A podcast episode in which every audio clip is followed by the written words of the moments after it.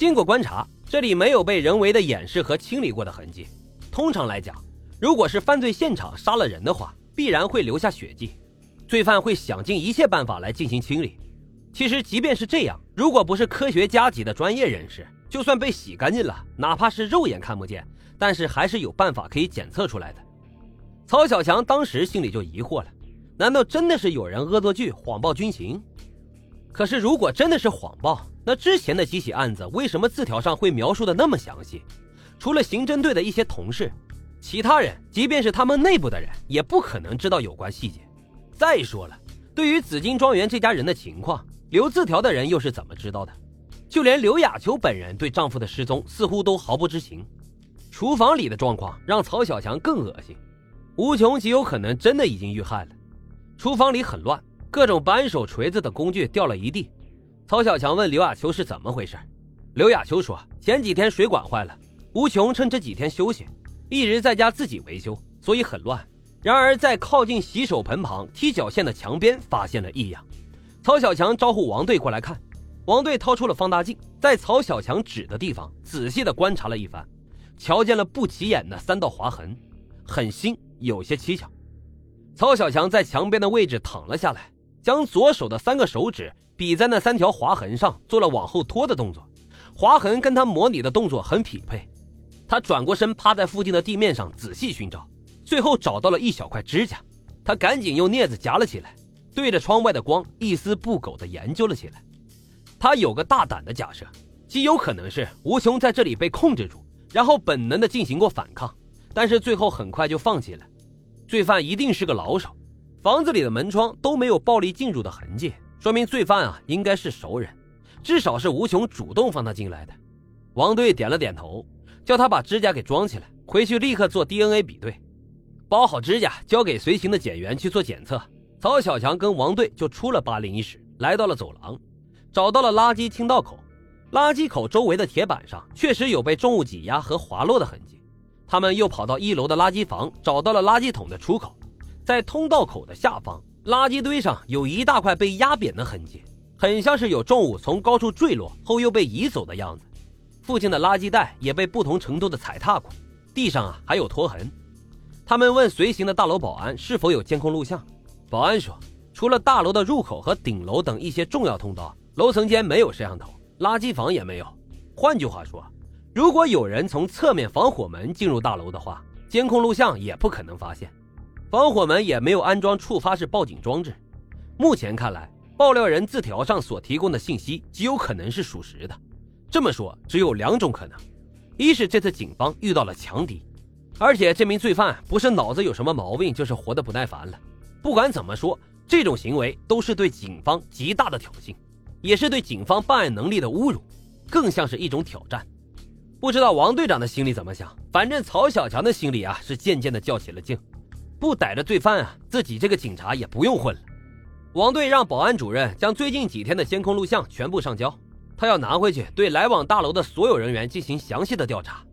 曹小强建议，是不是能将以前几起案件的监控录像也一并调过来，看能不能发现什么新情况？王队长说这个建议好。他交代队员马上去办。不得不说，刑侦队的办案效率是相当的高。等他们回到局里的时候，所有的录像资料已经摆到了王队长的办公桌上。曹小强通过内部网，在办公电脑上将所有的监控录像一遍遍的快速浏览着。这个时候，刘哥正好处理完一起恶性的交通事故回来，他嘴里还叼着一根雪糕。看到曹小强问他在干什么，刘哥调侃说：“你肯定又在用工作电脑看毛片。”小心我大义灭亲，向中央巡视组举报，双开了你这种腐败分子。曹小强哼了一声，说：“他没有来历不明的房产，也没有温柔娇媚的情人，你举报我什么？”刘哥一边津津有味地舔着雪糕，一边凑着脑袋在一旁跟着看监控录像，他嘴里还不停地唠叨着：“这个有点像罪犯，那个举动有点不太正常。”曹小强不理会他，专注地看着录像里的每个细节，生怕漏掉哪个关键的画面。他浏览了所有的录像，实在没有看出有什么可疑的人，或者说什么可疑行为的出现，心里啊顿时感到有些沮丧。看来还需要从其他方面找突破口。正想关电脑休息一下，整理一下思绪，改天再看的时候，刘哥竟然一直在曹小强的身后没走。他突然在身后大声的阻止，喊道：“等等！”叫曹小强回到前面几段，他再看看。曹小强将录像倒回去，又快速的放了一遍，他还是没能看出什么问题。刘哥却突然指着屏幕喊停，将录像定格住，仔细浏览画面里的信息。这是小石兰新村二号楼第五号摄像机录到的一幅画面。刘哥点了点屏幕上出现的一辆像是贩卖冰激凌的改装面包车，他问曹小强：“注意到这辆冰激凌车没有？”曹小强也注意到了这辆车，就像是那种走街串巷的冰激凌车，到处都有，没有什么可奇怪的。也不知道是不是受海外影视的启发，每到夏季啊，就会有小贩将小面包车改成流动的售卖工具，到各个住宅小区卖冰激凌或者是其他日用品。送货上门，既免了商铺的租金，还可以逃税。这种事儿啊，通常是城管或者是工商部门的活，刑警一般都不会管。刘哥说，冰激凌车是没什么奇怪的，但是这几段录像里出现的都是同一辆冰激凌车，这是不是太巧了点儿曹小强一听，立刻瞪大了双眼。他一直将注意力放在了人的身上，还真没仔细审查过出现的车辆。他赶紧将画面给截取出来，将车牌号码放大。然后再看看紫金庄园那段录像里出现过的冰激凌车，车牌号一比对，还真是同一辆车。他腾的一下就站了起来，高兴的一把就抱住了刘哥。曹小强刚想去找王队汇报他们的新发现，王队长倒是先推门而入，还没来得及上前跟他搭话，只是简单的冲曹小强点了点头，就直奔局长办公室去了。来到局长的耳边嘀咕了几句，局长脸色顿时一变，放下手里的活就站了起来。冲曹小强他们俩一挥手，说有任务，什么也不用准备，马上跟他走。曹小强心里顿时一紧，一旦有任务，他们的规矩从来都是一切服从安排，不问问题。车在前面带路，他们的福特面包车紧跟其后。原以为王队长会将他们带到什么神秘的案发现场，哪知道七拐八拐，他们竟来到了阳明殡仪馆。怪不得局长说什么都不用带，殡仪馆这种地方对他们来说，那简直跟日常串门一样。